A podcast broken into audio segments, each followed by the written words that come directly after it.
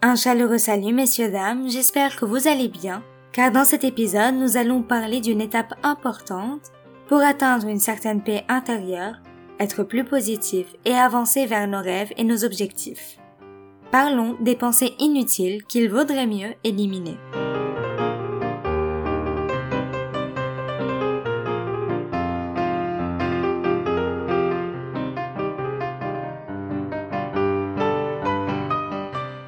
Commençons par la vengeance.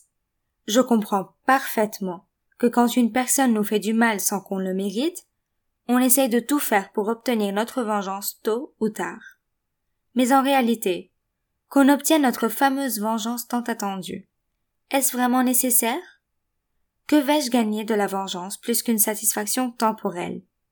C'est une construction sociale, antique et inutile. En ayant pris ma vengeance, je ne deviens pas une meilleure personne. Au lieu de penser au mal des autres, il serait beaucoup mieux de penser à comment nous relever nous-mêmes, construire de nous-mêmes un meilleur individu dans la société, éviter de faire du mal comme les personnes qui nous ont blessés, et les oublier. Une fois vous vous sentez bien dans votre peau, sur le droit chemin, occupé à grandir et avec ce que vous aimez, le mal des autres ne vous touchera plus et il sera complètement inutile de vouloir se venger. Ensuite, la seconde pensée à éliminer, la comparaison. C'est inutile parce que vous ne serez jamais une autre personne, et personne ne pourra être comme vous. Chacun a ses circonstances, une enfance différente, des parents différents, une génétique différente, une mentalité différente et un hasard différent. Ce qui crée le succès d'un pourrait aboutir à l'échec d'un autre.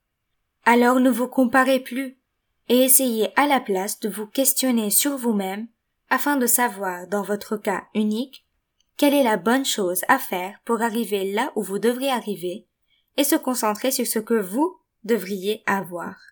Maintenant, éliminons aussi la haine. C'est une des plus grandes pertes de temps et d'énergie existantes. Vous vous épuisez à ressentir de la colère, voire de la rage, et à penser au mal d'une personne. Si quelqu'un vous déplaît, tirez-en le bien. Puis, tirez aussi les choses à éviter, les choses à ne pas être, dire ou faire, et oubliez le reste. Ne perdez pas de temps à haïr avec rage. C'est fatigant, je vous l'ai dit par expérience.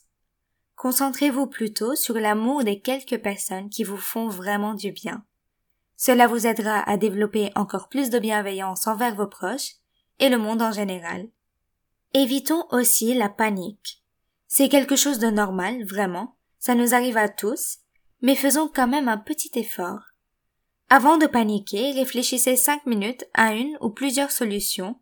Si vous n'en trouvez pas, vous pourrez peut-être paniquer. Mais croyez-moi que vous trouverez des solutions en moins de cinq minutes ou qu'au moins vous ferez un plan d'action pour trouver cette solution. Par exemple, Demain, j'appelle le bureau pour régler ça, puis je demande à quelqu'un d'autre pour X chose, et on verra après. Tout, mais vraiment tout a une solution dans la vie.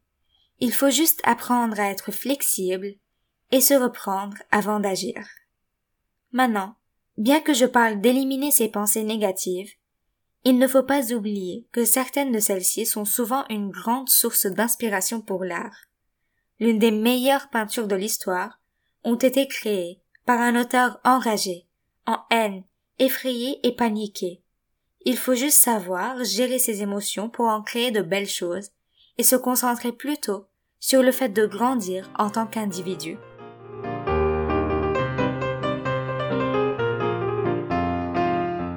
Merci pour votre écoute et passez une merveilleuse journée.